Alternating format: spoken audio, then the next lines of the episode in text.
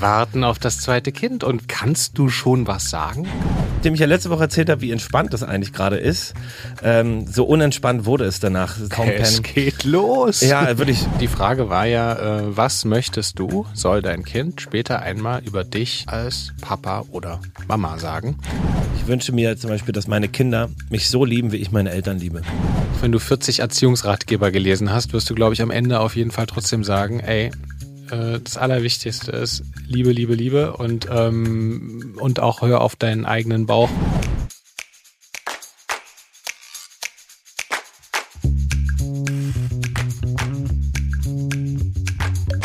Herzlich willkommen bei Papas. Die kleine Therapiestunde zwischendurch für Eltern, alle, die mal Kinder waren und die, die mal welche haben wollen. Quasi der erste Podcast von 0 bis 99.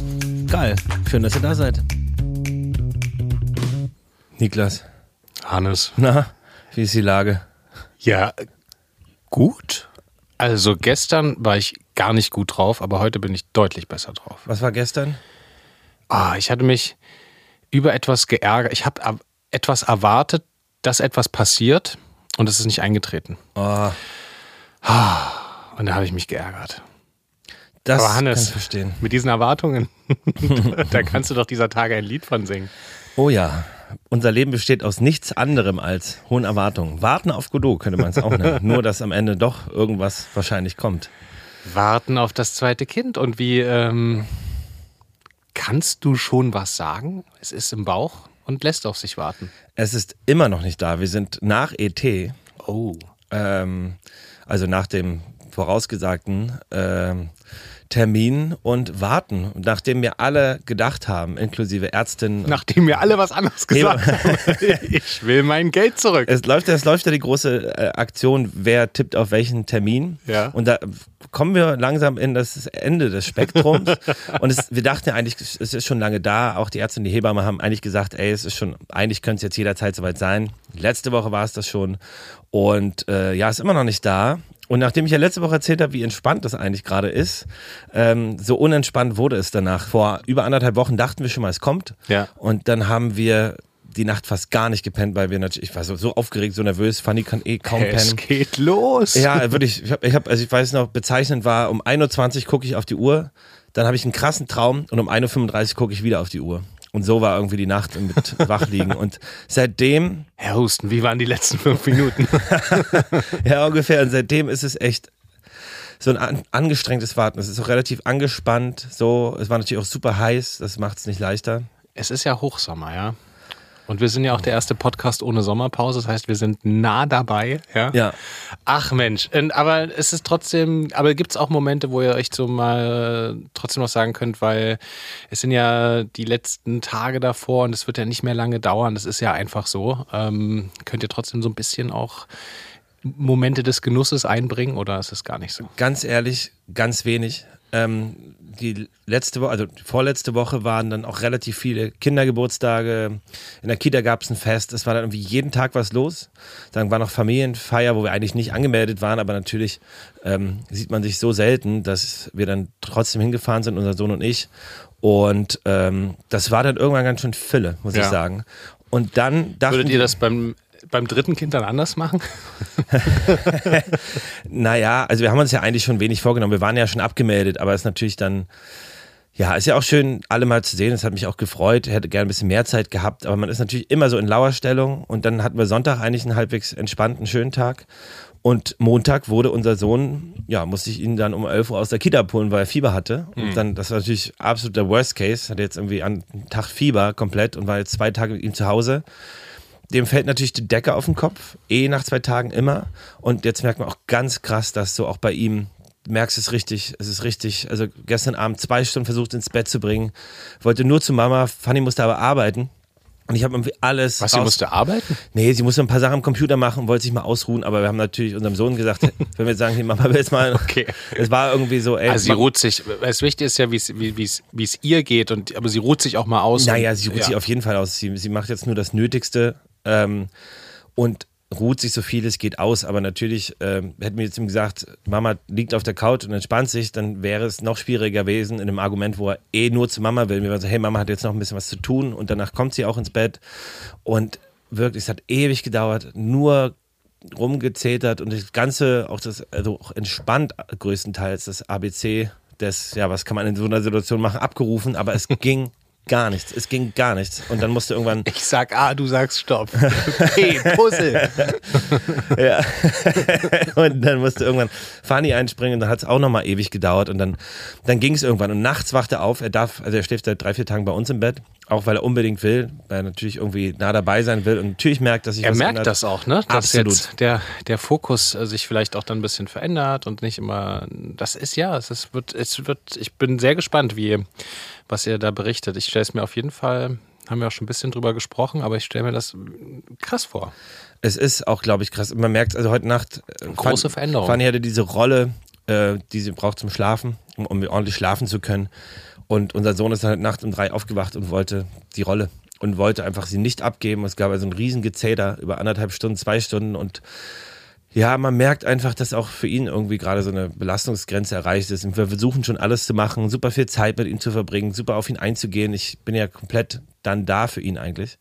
Ähm, aber es ist schon, man Du merkt arbeitest schon, ja jetzt auch eigentlich seit dieser Woche gar nicht, nicht, mehr, ne? Nee, Ja. ich meine, äh, Podcast schneide ich dann, aber ansonsten eigentlich nichts mehr. Ich bin dann, also ich habe ihn immer abgeholt, ganzen Nachmittage mit, Nachmittage mit ihm verbracht. Ein Und- Podcast ist doch keine Arbeit, Hannes. Nein, das ist ja eine große Freude.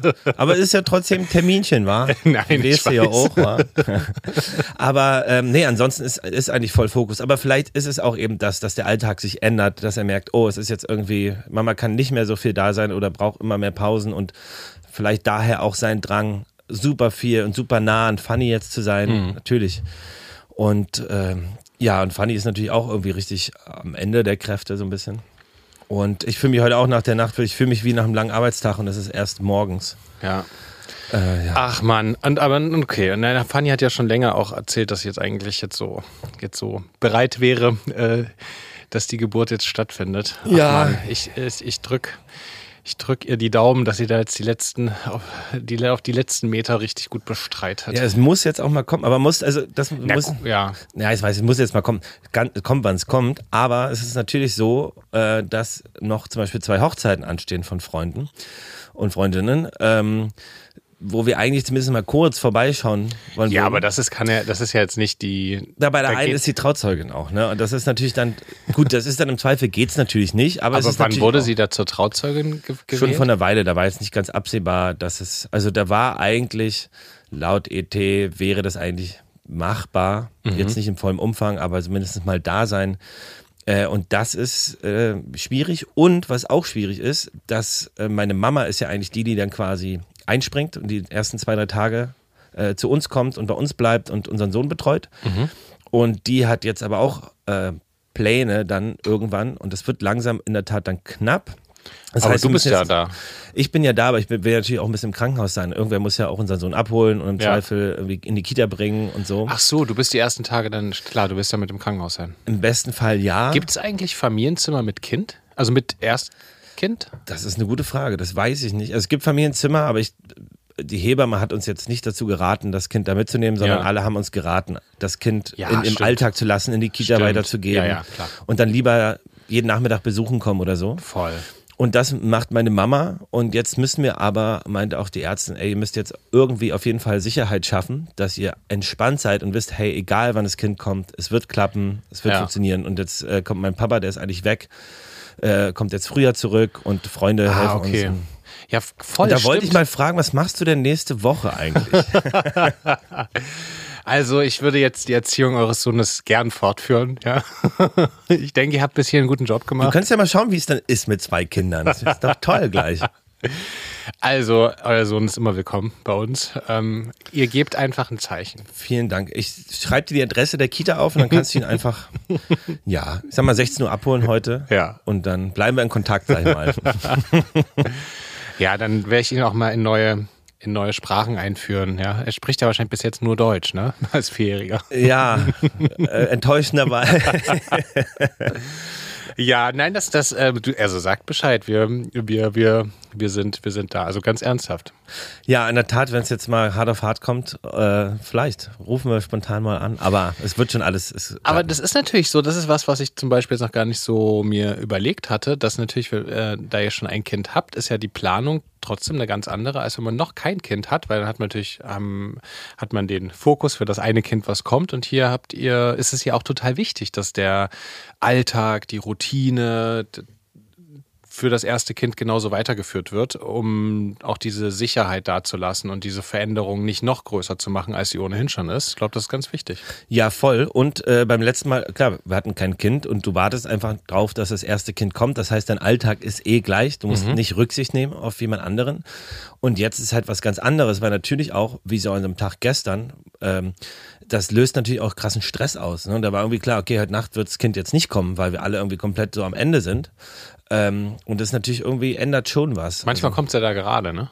Ja, keine Ahnung. Also ich, eben, in meinem Kopf ist es eher so, wenn sich alles entspannt und man irgendwie, okay, loslassen kann oder Fanny loslassen kann. So war es beim ersten Kind. Da war ja wirklich in dem Punkt, wo alles gepackt war, alles fertig, alles erledigt, abends, bumm, Fruchtblase geplatzt, los geht's. Das war irgendwie so, vielleicht bin ich davon auch geprägt. Aber ja. ey, es müsste jetzt eigentlich mal jeden Tag losgehen. Es kann jetzt drei jetzt langsam, wa?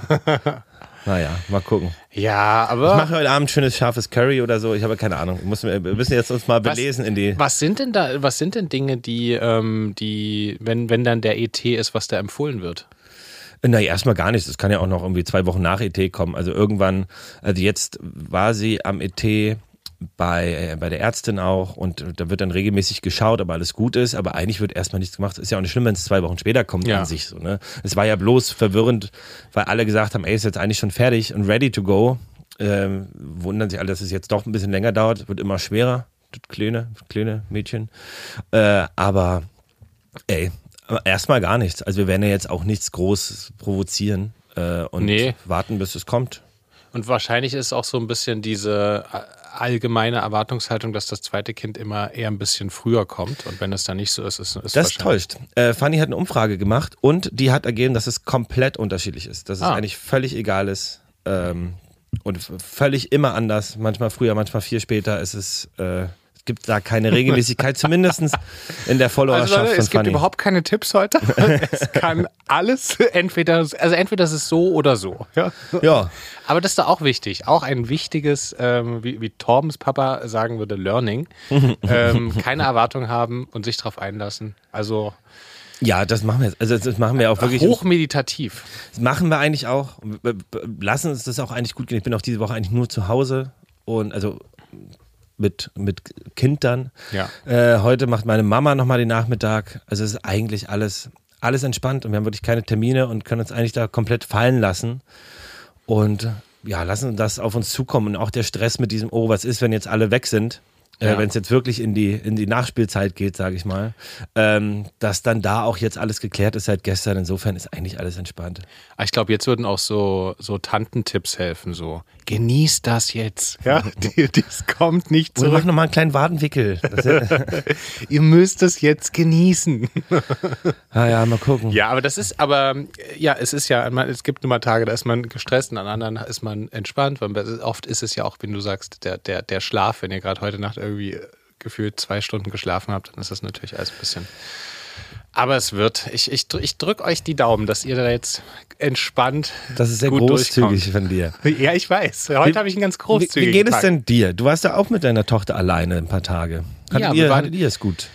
Ja, wir hatten es gut. Ich muss sagen, ich bin vorher, ähm, ob, da denke ich ganz oft auch an, äh, ja, an alleinerziehende Papas oder Mamas ähm, ich bin vorher trotzdem immer, weil wir zu dritt so eingespielt sind, immer ein bisschen aufgeregt. Wenn, wenn, wenn, ja, wenn Fine dann nicht da ist und man so ganz, ganz allein ist. Also, weil das ja trotzdem wieder ist es eine neue Konstellation und man hat dann einen anderen Rhythmus und man teilt sich anders ein und dann ist man die ganze Zeit da und das mir macht das immer ganz viel Freude, weil man einen ganz an, anderen Rhythmus hat, aber ich bin davor immer so ein bisschen aufgeregt und ah, wie, wie, wie wird das? Und es war, war richtig schön. Wir waren ja auch, ähm, genau, war ein Kindergeburtstag, dann war Kita-Fest und Dann waren wir am Wochenende einen Tag mit meinem äh, Papa in Berlin am, am Scharmützelsee. Ach, schön. Und es war auch schön. Wir waren das erste Mal in dieser, äh, also es war richtig schön. Wir waren das erste Mal zu, zu dritt in dieser Konstellation äh, weg. Also nur mein Papa, äh, unsere Tochter und ich.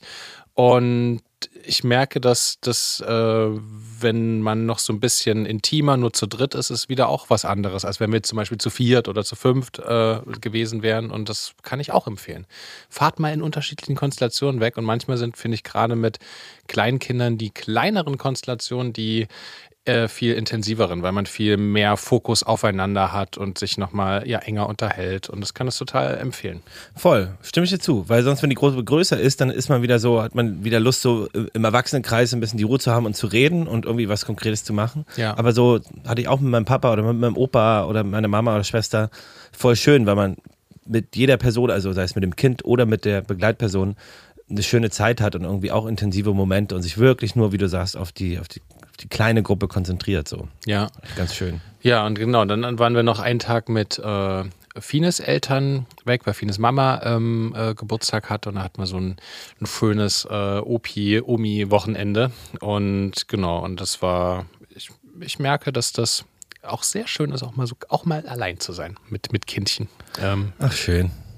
Das klingt doch sehr gut. Aber eigentlich ein schöner Übergang vom, vom Opi, Omi, Elternwochenende äh, zu der Frage, die du letzte Woche gestellt hast. Da wollten wir mal äh, drauf eingehen. Was, wie war, kannst du die nochmal formulieren, bitte? Ja, da kommen wir zu großen Lebensfragen jetzt. Die, die Frage war ja, äh, was möchtest du, soll dein Kind später einmal über dich als Papa oder Mama sagen? Ähm, was so ein bisschen in diese Richtung geht, ja, was ist dir in der Erziehung wichtig? Welche Werte? Was möchtest du mitgeben? Wie möchtest du sein? Und ähm ganz einfach. Ach Mist, sie hatten recht. ja, ja, also manchmal ist es so einfach.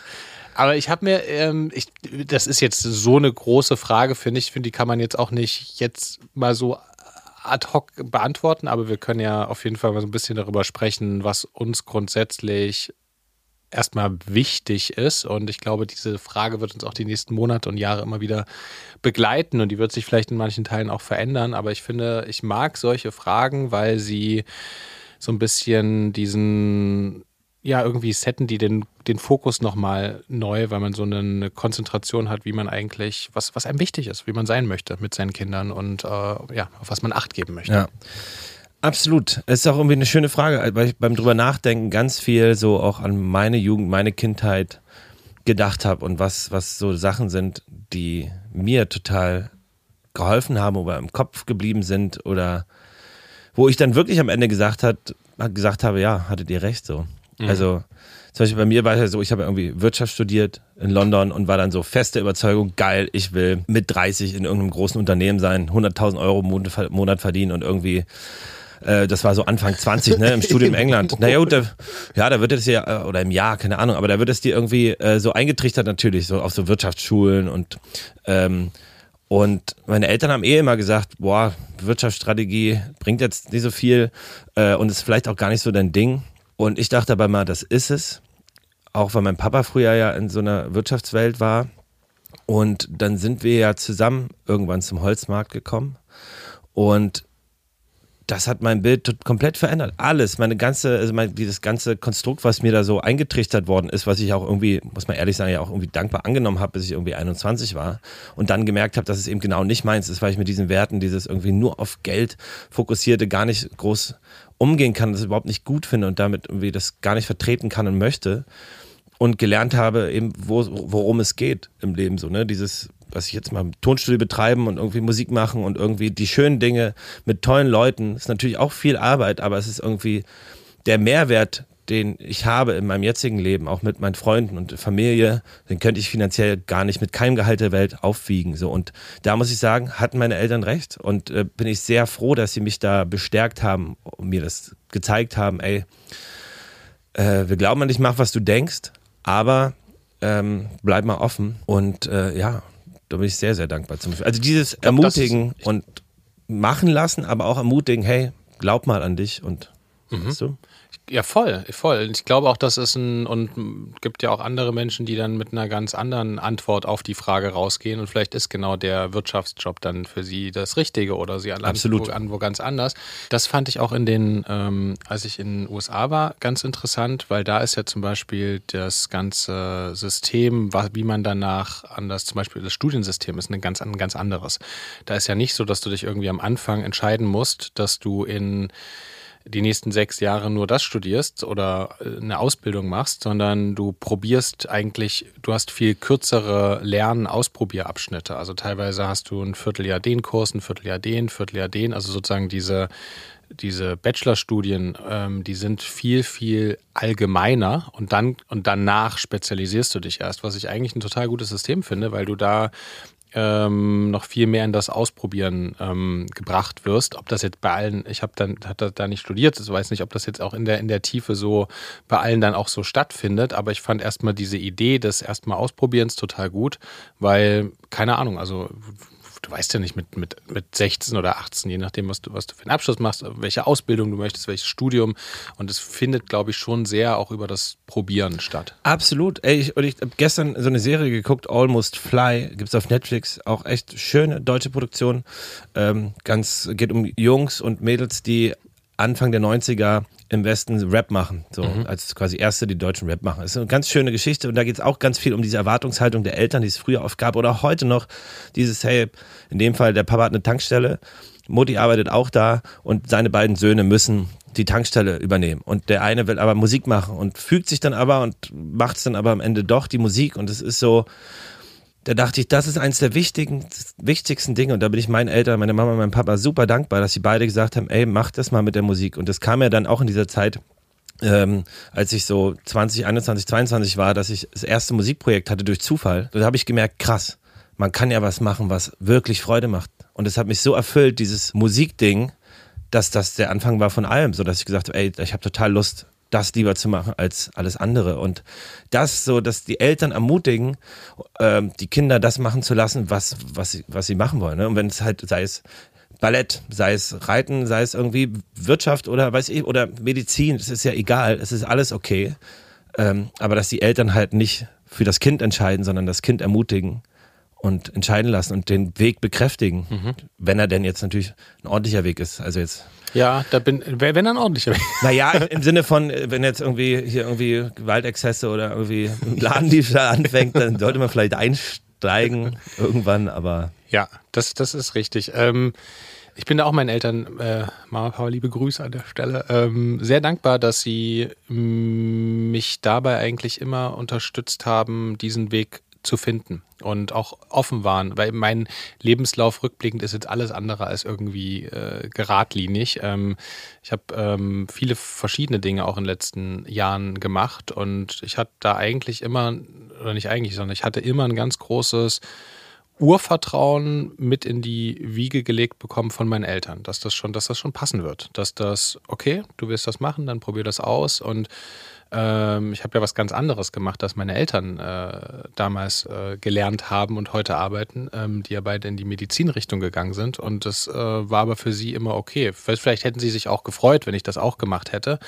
Oder wir vielleicht dann irgendwann mal irgendwo zusammengearbeitet hätten. Aber ich hatte einen, eben andere Ideen und sie haben mich dabei immer sehr unterstützt. Und das finde ich, das ist was, was ich ähm, auch für unsere Tochter ähm, gern genauso äh, beibehalten möchte. Ich glaube, wenn ich mir Gedanken mache, was, was mir gestern kam, da hatte ich mir eben gefragt, hm, was, was ist dir wichtig als Papa? Und ich glaube, dieses, ich fände es schön, wenn meine Tochter später über mich oder über uns sagt, dass wir da gewesen sind, dass wir, ähm, dass wir, ja, soll ich auch stehen. Ähm, aufmerksam äh, sind und waren ähm, in ihrer Kindheit, dass wir, ähm, ich glaube, Liebe, mir fiel auch das Wort Liebe ein. Ich glaube, das ist eh eines der aller, allerwichtigsten Dinge. Ich glaube, ich bin jetzt auch nicht so der Typ, der 20 Beziehung, Erziehungsratgeber gelesen hat und wir erziehen jetzt unsere Tochter nach, äh, keine Ahnung, äh, Montessori oder nach Waldorf oder wie auch immer.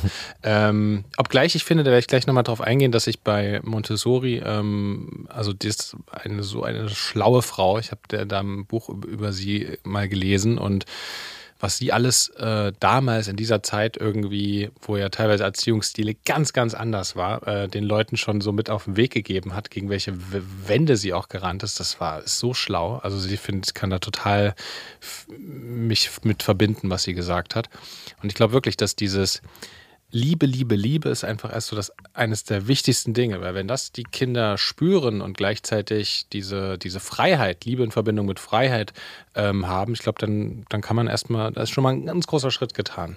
Und natürlich auch so ein bisschen Grenzen setzen auch, aber die eine Sicherheit geben, aber die dürfen natürlich auch nicht zu eng sein. Aber es ist ja, es ist, es ist nicht einfach. Aber ich glaube, Liebe und Dasein ist, finde ich, würde ich erstmal so ganz oben mit ansiedeln. Voll und dann natürlich aber auch dazu ergänzend Vertrauen haben, dass sie mir vertrauen, dass sie das Gefühl haben, sie können mit uns reden und mhm. uns alles erzählen.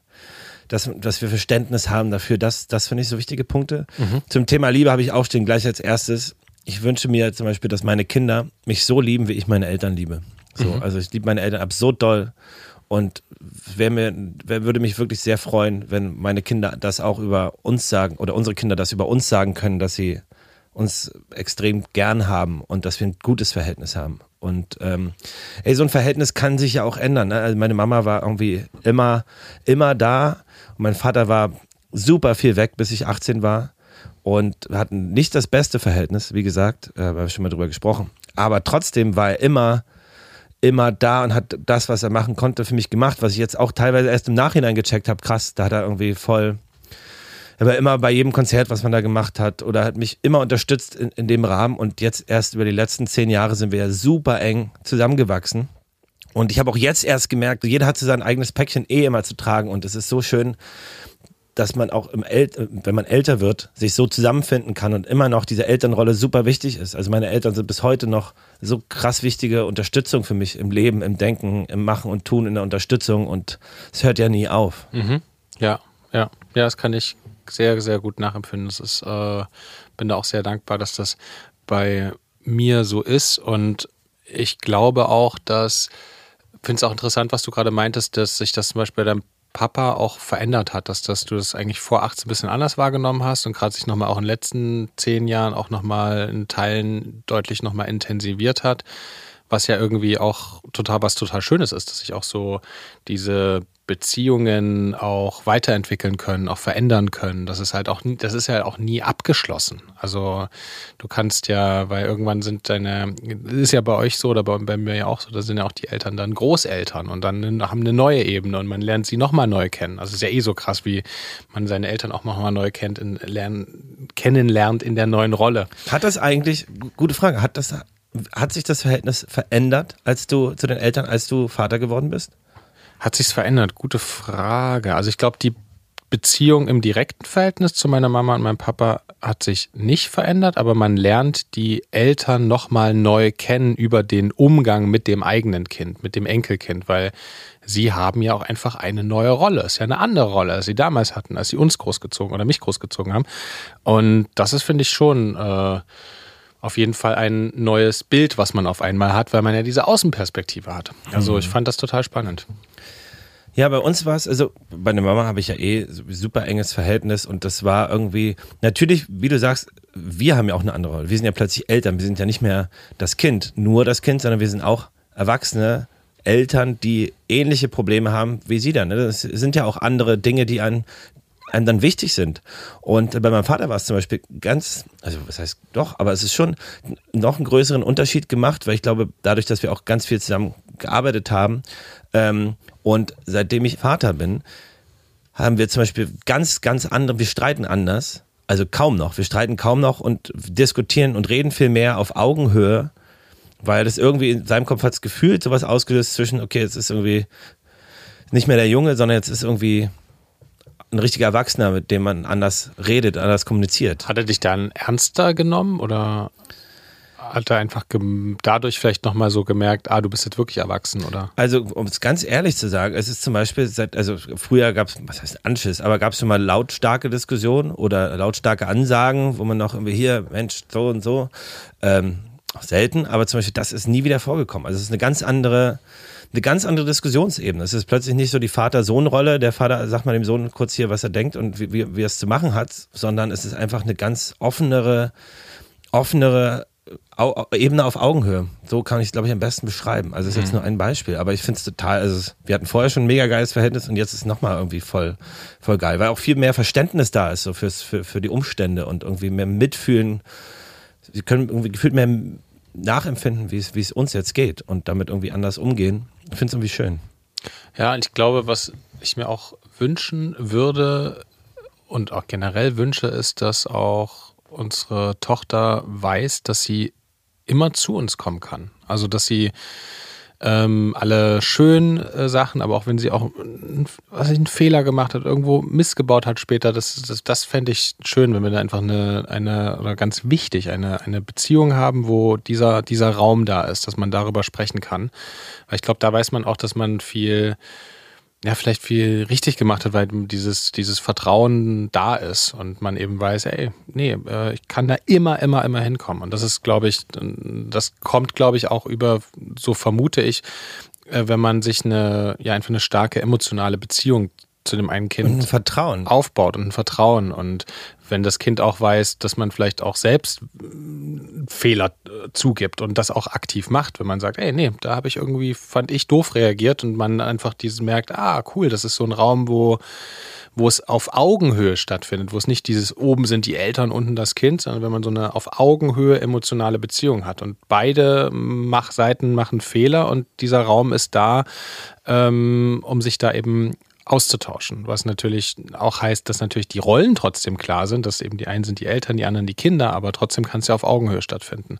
Und das finde ich zum Beispiel auch bei, ähm, bei Maria Montessori, was sie eben sagt, dieses ähm, Hilf mir es selbst zu tun. Also die Eltern müssen passiv sein, damit das Kind aktiv sein kann. Und das ist ja eben, das hat ja auch ganz viel damit zu tun, diesen, diesen Raum zu eröffnen, wo man eben genau dieses Freiheit und Sicherheitsbedürfnis ähm, ausleben kann. Das dachte sie so schön in der Theorie war. Ja, es ist. Aber ich finde es ich find's, ich find's absolut richtig. Ich frage mich nur, äh, ne, das wird irgendwie spannend, wenn so die Kids ins Teenageralter kommen. Ähm, wo es ja dann wirklich wichtig, wo es dann ja doll relevant wird, ne, wenn man dann sich selbst als Teenager ausprobiert. Ähm, da bin ich sehr gespannt drauf, aber ich hoffe, dass das bei unseren Kindern so ist. Bei meinen Eltern und mir war, es so oder ist es so. Ich glaube, ich habe, also ich wüsste jetzt kein Geheimnis, was meine Eltern nicht wissen. Ich habe so ein offenes, die wissen alles. Und äh, ich würde sagen, ja, fast, ich wüsste jetzt, fällt gerade nichts ein, wo ich sage, okay, das, das würde ich nicht erzählen. Gibt's nichts. Und das finde ich so schön, dass meine Eltern so Gibt's nix, gar nichts. Ich, um ganz ehrlich zu sein, ich glaube fast nicht. Nee. Ähm, vielleicht jetzt nicht bis ins letzte Detail irgendwie alles, aber doch, ich glaube, meine Eltern wissen ziemlich fast alles über mich. Und ich finde es total schön und ich habe da auch gar kein schlechtes Gewissen. Ich fühle mich da eher aufgehoben, ist wie ein guter Freund oder gute Freundin, wo ich sage, ey, da kann ich immer hinkommen. Und da gibt es natürlich auch mal Kritik. Also es gibt auch Sachen, die sagen, wow, ja, wirklich, muss es sein. Aber es ist für mich dann, naja, so jetzt nicht, aber klar, okay, das hätte ich jetzt so vielleicht anders gemacht, aber trotzdem dieses Gefühl der Offenheit, Geborgenheit und Wissen, ey, man kann immer, ich kann immer dahin kommen, egal was ist. Und ich glaube, das wünsche ich mir extrem doll für unsere Kinder, dass sie auch sagen, hey, unsere Eltern sind nicht nur Eltern, sondern auch irgendwie ein Anlaufpunkt und, und, und, und unsere Art Freunde. Mhm. Und Freunde ist vielleicht das falsche Wort, sollen ja auch Eltern sein, aber ja, einfach so ein Punkt, wo man immer hinkommen kann und sich wohlfühlen kann. Ja, und ich finde, ähm, finde das auch, weil hier sprechen ja gerade zwei äh, Dudes miteinander, die ein sehr enges äh, Verhältnis zu ihren äh, beiden Eltern haben. Und das ist natürlich ein riesiges Privileg. Ähm, das äh, empfinde ich auch so. Und das ist natürlich auch mal so bei uns, dass wir uns auch mal zoffen und dann wieder zusammenraufen und man sich sagt, Mensch, äh, ah, warum, warum, warum, warum bist du so äh, verbohrt da in, diese, in diesem Punkt? Und ähm, dann rauft man sich wieder zusammen, umarmt sich und ähm, dann ist alles wieder gut. Natürlich gibt es da auch, auch mal Zoff zwischen mir und meinen Eltern, aber ich, ähm, wir haben, ich beobachte gerade in unserem Gespräch, dass wir ja beide ein sehr, sehr enges Verhältnis zu unseren Eltern haben. Und das ja. ist ja schon was, bin ich super krass dankbar dafür. Und äh, da haben, haben unsere Eltern offensichtlich auch äh, viele Dinge richtig gemacht. Und das ist aber auch, das ist ja woanders auch mal nicht so. Es gibt ja auch äh, Beziehungen mit Eltern, wo man zum Beispiel gar kein gutes Verhältnis zur Mama oder zum Papa hat. Und ähm, ich darüber, wir können ja auch äh, jetzt beim Sprechen denke ich gerade, lass uns da auch vielleicht mal nochmal so eine, so eine Umfrage machen, wo wir anonym auch nochmal ein paar Geschichten vielleicht mit reinnehmen und vielleicht da auch nochmal Tipps in Elternkonstellationen, die vielleicht anders sind als die unseren, auch in der nächsten Folge irgendwie oder nächsten Folgen mitgeben können. Und ähm ich finde auch, also wir, dazu lass uns mal an dem Punkt genau auch fragen, wie es bei anderen so ist. Ähm, und dann vielleicht auch ähm, in die nächste Folge mitnehmen, diese Frage, was wollen wir an Werten unseren Kindern mitgeben? Was wäre uns zum Beispiel wichtig äh, für unsere Kinder? Es mhm. ist irgendwie, weiß ich nicht, sei es Höflichkeit, Weltoffenheit, irgendwie, dass man mal, dass wir mal irgendwie eruieren, was, was sind eigentlich Sachen, die wir versuchen aktiv irgendwie Ja und Danke sagen zum Beispiel. Aber solche Sachen, welche wären das? Mhm. Und äh, natürlich auch andere, andere Geschichten, selbst in unserer Familie. Also ich, in unserem sehr engen Kreis ist es sehr harmonisch. Ähm, aber es gibt auch in der Familie Beziehungen, die äh, nicht funktionieren, wo Leute seit Jahren zum Beispiel nicht miteinander reden, wo ich dann auch denke, oh, warum? Kann man, könnt ihr nicht mal über euren Schatten springen und irgendwie seid ihr auch verwandt. Gut, man muss jetzt, Verwandte kann man sich nicht aussuchen und wenn es nicht geht, geht es nicht. Aber da ist auch die Frage, wie weit sollte man das versuchen? Wie weit ist es dann wichtig? Das Verhältnis zum Beispiel zu, zu Eltern aufzubauen, wenn es irgendwie nicht funktioniert. Und das gibt es vielleicht ja auch Geschichten, die wir dann mal sammeln können und auch mal teilen können. Es ist ja nicht immer nur leider so ist ja so. Absolut. Und auch nochmal so konkrete, weil du hast natürlich vorhin zu Recht gemeint, dass das hört sich in der, in der Theorie immer so gut an, was zum Beispiel Maria Montessori sagt. Also Freiheit und Sicherheit und äh, Selbstbefähigung und so weiter. Aber ähm, da gibt es ja ganz konkrete Sachen, zum Beispiel Vorlesen oder Kuscheln. Ähm, das sind ja ganz, ganz, ganz wichtige beziehungsaufbauende Sachen, die, die, die, die wichtig sind, aus meiner Sicht in einer, in einer, in einer Eltern-Kind-Beziehung. Und Vorlesen ist ja so, so etwas, da bist du ja zusammen neben deinem Kind kuschelst, liest vor, regst die Fantasie an und reist sozusagen mit den Worten in andere Länder. Und es ist einfach so was Schönes, Verbindendes und das kann man eigentlich gar nicht oft genug machen, am besten jeden Tag. Und das ist ja sowas sehr Konkretes, was jetzt vielleicht nicht ganz so theoretisch klingt, aber was glaube ich schon, man vielleicht dann auch gibt es ja noch ganz viele andere Tipps, die man so mitgeben kann. Und da würde ich auch gerne noch mal so ein paar Hörerinnen und Hörer fragen. Ja, finde ich sehr gut. Ein krasses Thema. Es ist irgendwie auch ein endloses Thema, weil es natürlich von Person zu Person, Familie zu Familie komplett anders ist und irgendwie. Aber im Grundsatz, ja. Und was ich auch krass finde, Hannes, du kannst ja auch nicht immer ähm, man kann ja auch nicht immer mit dem Druck durch die Welt laufen, okay, ich will jetzt gerade die beste Version von mir selbst sein und ich bin jetzt gerade immer Vorbild. Also das ist ja, das macht ja auch einen wahnsinnigen Druck, ich glaube, und du, du kannst ja auch nicht, auch wenn du 40 Erziehungsratgeber gelesen hast, wirst du, glaube ich, am Ende auf jeden Fall trotzdem sagen, ey, äh, das Allerwichtigste ist Liebe, Liebe, Liebe und, ähm, und auch hör auf deinen eigenen Bauch, was, was, wie du es machst, weil jeder macht es auch ein bisschen anders und das ist auch okay. Ähm, sich da auch nicht so einen wahnsinnigen Druck zu machen, das denke ich schon auch, aber finde es trotzdem gut und wichtig, sich die Frage zu stellen, weil man dann vielleicht auch an ein paar Punkten denkt, ah ja, stimmt, das habe ich vielleicht in letzter Zeit ein bisschen zu wenig gemacht oder das kann man mehr machen. Ja, also Theorie und Praxis, ne? Auch zwei Beispiele. Einmal heute Nacht, weil Fanny und ich vorhin drüber geschrieben haben, mit diesem Kissen und so. Und wir sind natürlich versuchen zu argumentieren und auch nett zu sein, aber du kannst ja in so einem Affekt ja manchmal nicht perfekt nach Lehrbuch handeln. Egal, was du weißt, wie es eigentlich manchmal richtig wäre. Natürlich ist man irgendwann sauer oder sagt, ey, wenn du das jetzt nicht, gib jetzt mal her, sonst gibt's hier Ärger und sonst gebe in dein Zimmer. Keine Ahnung. Also es gibt ja manchmal, kennt glaube ich jede Person von sich, so Handlungen, wo man dann wirklich mal hm. an der Grenze ist und sauer ist und irgendwie natürlich jetzt nicht nach Lehrbuch handelt. Da ist natürlich wichtig, die Offenheit ist auch zu lernen. Und ich glaube im Grundsatz, es geht ja um das Grundgefühl, dem Kind im Alltag, im regelmäßigen was mitzugeben. Und das hängt natürlich aber auch stark an dem, am eigenen Glück ab. Also ich glaube, und das habe ich erst im Nachgang, wie gesagt, mein Verhältnis zu meinem Vater war die ersten 18 Jahre nicht das, das Geilste. Aber ähm, ich habe auch jetzt erst, als ich älter wurde, verstanden, warum es so ist, weil er natürlich auch seine eigenen Sachen hatte und äh, eigene Prioritäten. Ich glaube, es ist auch immer, ähm, man muss auch an sich selber denken und selber irgendwie versuchen, sein Glück oder seinen Weg zu finden. Und ich glaube, das hilft total in der Ausgeglichenheit auch den Kindern gegenüber. Mhm. Und äh, man kann nicht perfekt sein, weil dann verlierst du dich, also wenn du nach Lehrbuch handelst, verlierst du dich ja irgendwann selbst. Du bist ja, du musst ja so sein und deinem Kind das vorleben, wie, wie du das denkst, dass es richtig ist. Ja. Und äh, natürlich gibt es da wichtige Werte, aber im Endeffekt, ja, es ist, glaube ich, ein gutes Grundgefühl. Und was ich auch was im Alltag mitgegeben werden muss. Absolut. Und was ich auch interessant und wichtig finde, ist, dass du ja nicht nur in der in direkten Kommunikation mit deinem Kind äh, idealerweise eine Art Vorbild bist, sondern dass natürlich auch dein Kind ganz genau beobachtet, wie du mit anderen bist, wie du mit Freunden bist, wie du mit den Großeltern bist, wie du mit dem Partner, der Partnerin bist. Also das ist ja auch so die also ganz, ganz, ganz wichtige Momente einfach, ähm, wo, ja, dass du, die man, glaube ich, auch manchmal so ein bisschen, kann man, sollte man nicht unterschätzen, weil die auch ganz, ganz, ganz wichtig sind. Äh, wenn, glaube, wenn sich Eltern dauerhaft zoffen zu Hause, dann ist es, ja, merkt das Kind, ja, das ist irgendwie normal, äh, wenn hier ständig einfach dauerhaft geschrien wird und äh, das ist, ja, dass das halt auch einfach nicht, nicht gut ist oder dass man da dem Kind, ja, für das Kind. Ja. Ja, und auch immer dieses, also, naja, sich nicht selbst aufgeben, klingt jetzt doof, aber dieses, die Sachen, die, also Fanny und ich machen das auch so, die Sachen, die wir lieben, die machen wir auch weiterhin, auch, ne, zum Beispiel Musik oder sowas oder Fotografie, diese, das Kind da auch ranführen und sehen, hey, Mama, Papa, das sind die Sachen, die sie lieben, die machen sie weiter und das, unser Sohn hat auch fürchterlich viel Spaß irgendwie am Musik machen aber nicht halt alles nur fürs Kind aufgeben und sagen, ich mache jetzt 24-7 Kind, sondern sich auch, glaube ich, die Sachen rausnehmen, die man unbedingt machen will und die man liebt. Und ich glaube, dann merkt auch das Kind, nimmt da ganz viel raus auch mit. So, und ich glaube, das hilft auch total dem Kind irgendwie zu merken, ah geil, ich, dann, oh, das macht mir Spaß, das mache ich jetzt auch, das ist irgendwie mein Ding. So.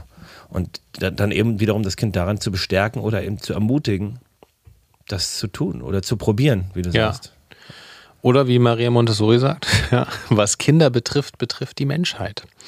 Ähm, weil das ist natürlich schon sehr wahr, weil wie, wie eine Gesellschaft mit ihren eigenen Kindern äh, umgeht, sagt im Grunde alles über die Gesellschaft äh, aus. Und wenn ich jetzt zurückblicke, wie ich aufgewachsen bin in Leipzig, da bin ich schon auch über viele Dinge extrem dankbar, die, glaube ich, so irgendwie in anderen Ländern ganz anders abgelaufen sind. Also ich war, bin nicht besonders gern zur Schule gegangen, aber ich fand trotzdem, dass man da, dass es irgendwie ein ganz wichtiger, ähm, ja, wichtige Sache war, die, die man einfach so nutzen konnte. Ähm, und die ganzen Sportclubs und da gibt es ja auch ohne Ende in Deutschland, also auch einfach ohne Ende Angebote. Das finde ich schon sehr, sehr ich finde find ich auch, also ich finde, was ich in Deutschland an sich gut finde, ist diese Elterngeld, Elternzeit, dass das jetzt natürlich irgendwie noch ausbaufähig ist, ist klar, aber im Grundsatz gibt es ja andere Länder, da gibt es das einfach nicht. Also ähm, da hat, haben die Eltern gar nicht die Möglichkeit, äh, sich so die Zeit fürs Kind zu nehmen. Was ich zum Beispiel aber in diesen internationalen Schulen, ähm, auf denen ich war, äh, toll fand, dass da zum Beispiel viel mehr ins Schulleben, nicht nur irgendwie Sportunterricht, sondern auch ähm, Musikkurse äh, im Nach also im Nachmittagsbetrieb oder ganz verschiedene Sportarten, so dass man wirklich die oder ich die Möglichkeit hatte, alles auszuprobieren und mhm. das irgendwie ganz ganz einfach war, ohne sich irgendwie in einem Verein anzumelden und den Druck zu haben, das zu machen, sondern mit den Klassenkameraden und Kameradinnen ähm, ja, Fußball spielen, ausschwimmen oder was ich, Tennis oder Cross-Country-Lauf, keine Ahnung. Aber das fand ich da noch irgendwie geil, dass der Weg dahin, sich auszuprobieren, viel leichter war. Ja. Und ähm, das ist hier noch ein bisschen schwieriger immer, weil du musst ja dann irgendwie, also ich hatte immer einen Verein und mehr als einen Verein schafft man dann nicht, weil bla, blablabla. Voll.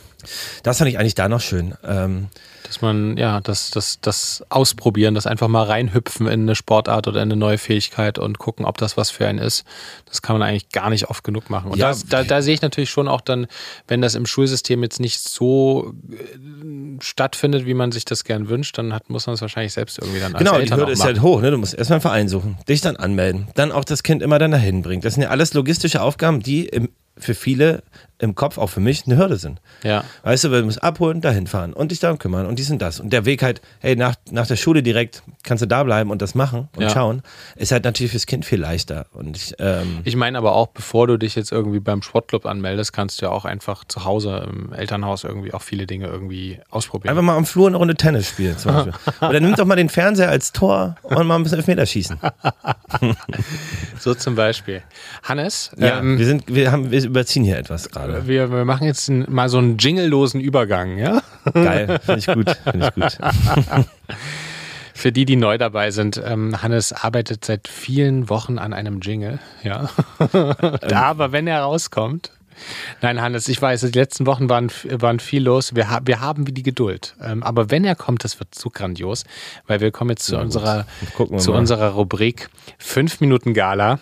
Und heute habe ich anlässlich unserer großen Frage, die wir hier wahrscheinlich nicht vollumfänglich oder ganz sicher nicht vollumfänglich beantwortet haben, sondern aber einfach mal so ein bisschen reingefühlt haben und mal so die ersten Sachen, die uns wichtig sind, äh, miteinander ausdiskutiert haben, habe ich fünf Minuten Gala mitgebracht, die sich rund um Zitate von berühmten Menschen über das Vatersein oder über ihre eigenen Väter drehen. Mhm. Und das ist ein bisschen, wow. ich muss dazu sagen, ähm, das, was wir jetzt machen, ich bin inspiriert von der, das gibt es nicht mehr den Podcast von der wundersamen Rap-Woche mit Mauli und Steiger, weil die haben immer Zitate-Raten gemacht, äh, aber von Rappern. Äh, und die haben immer so dann halt oder Songtexte oder Raptexte und haben immer so vier Texte und dann mussten die erraten, welcher von wem ist oder welcher nie, gar nie geschrieben wurde von dem.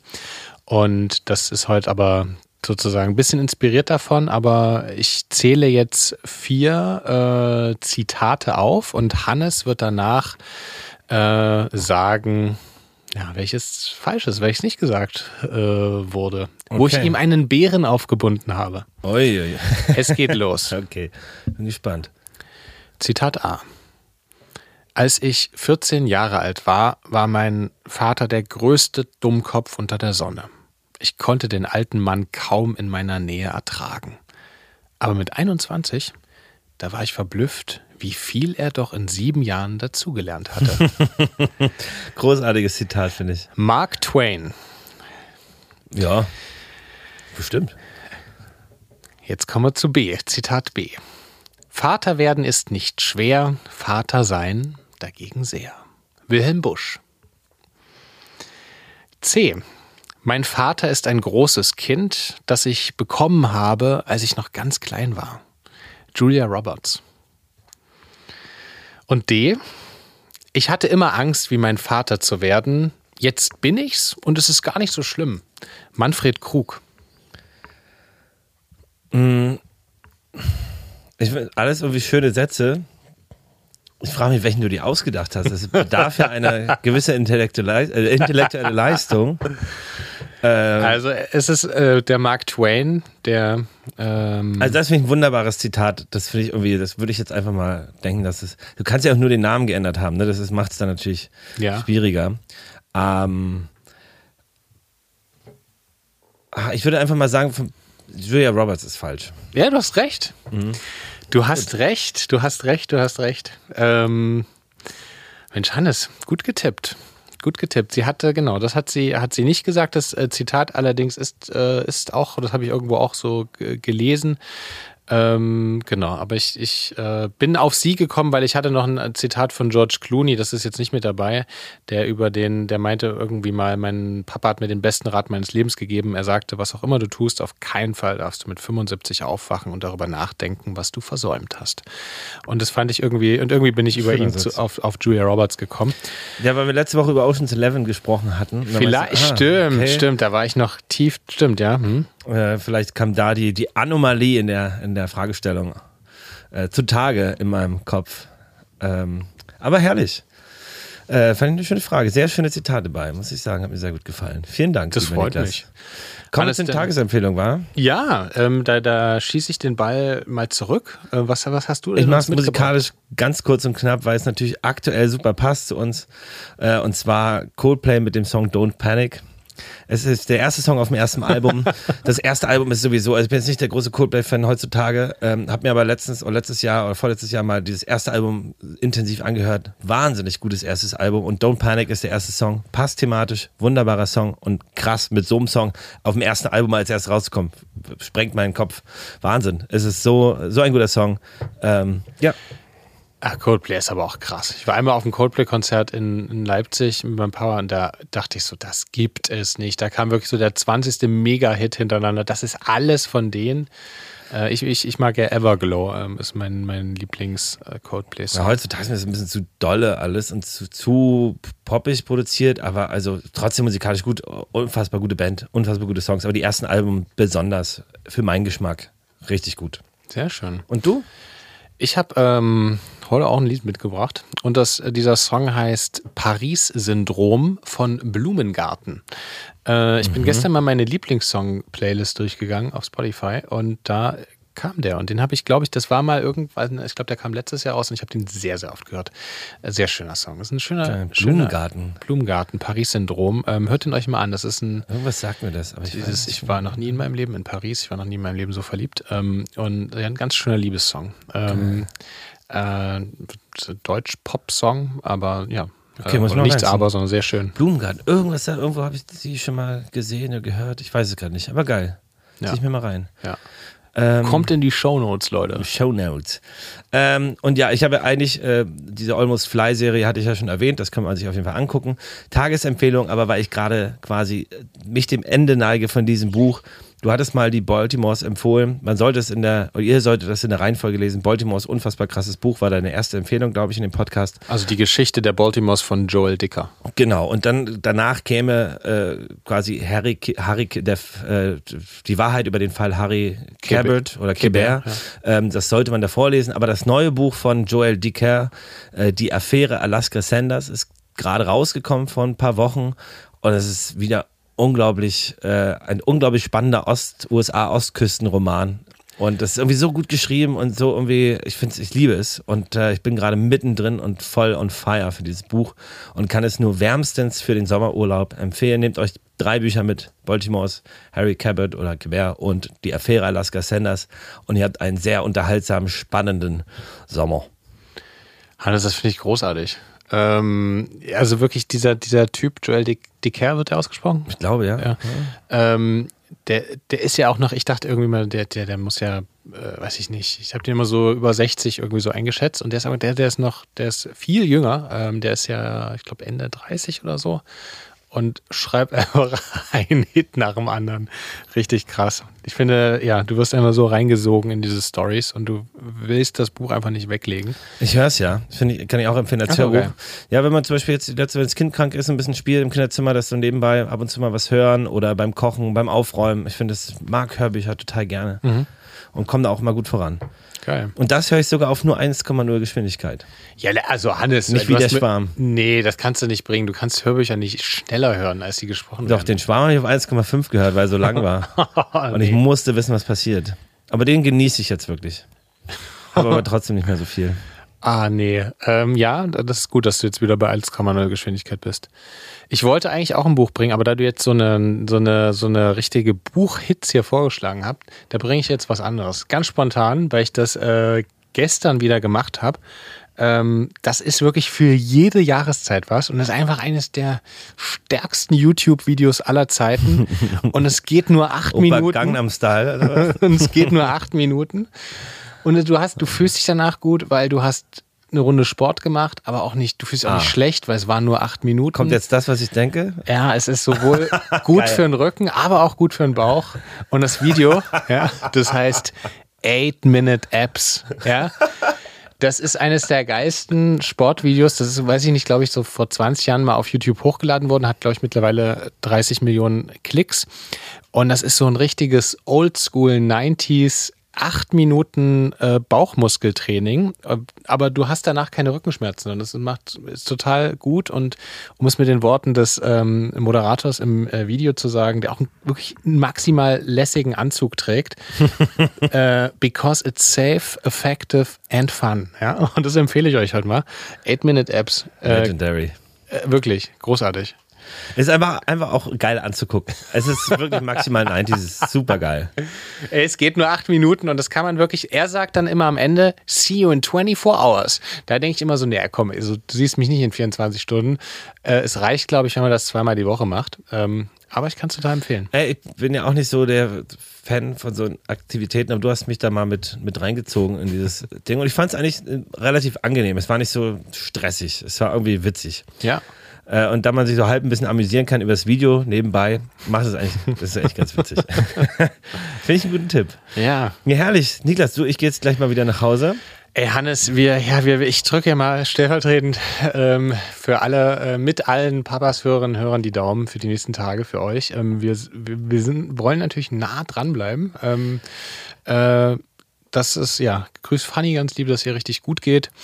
Ähm, euch allen da draußen wünschen wir hier einen richtig schönen Sommer, ähm, Mitte Juli, ähm, macht es euch richtig schön. Äh, wenn euch die Folge gefallen hat, freuen wir uns sehr, ähm, wenn ihr uns fünf Sterne gebt auf Apple oder Spotify und diese Glocke aktiviert und sagt es gern einer Freundin oder einem Freund Bescheid, dass es diesen Podcast gibt. Da freuen wir uns wirklich sehr drüber. Und ansonsten, also mir bleibt nicht mehr, als euch wirklich eine ein richtig schöne Woche zu wünschen. Ja, dem schließe ich mich an. Passt auf euch auf und ganz liebe Grüße aus dem Studio. Von Hannes. Und Niklas. Bis dann. Tschüss. Tschüss. Papas ist ein Podcast von Hannes Husten und Niklas Rohrbacher. In Zusammenarbeit mit Tiger und Zitrone und im Studio 25. Und mit Musik von Hannes Husten. Macht's gut, wir hören uns nächste Woche, denn dann gibt's eine neue Folge. Jeden Samstag.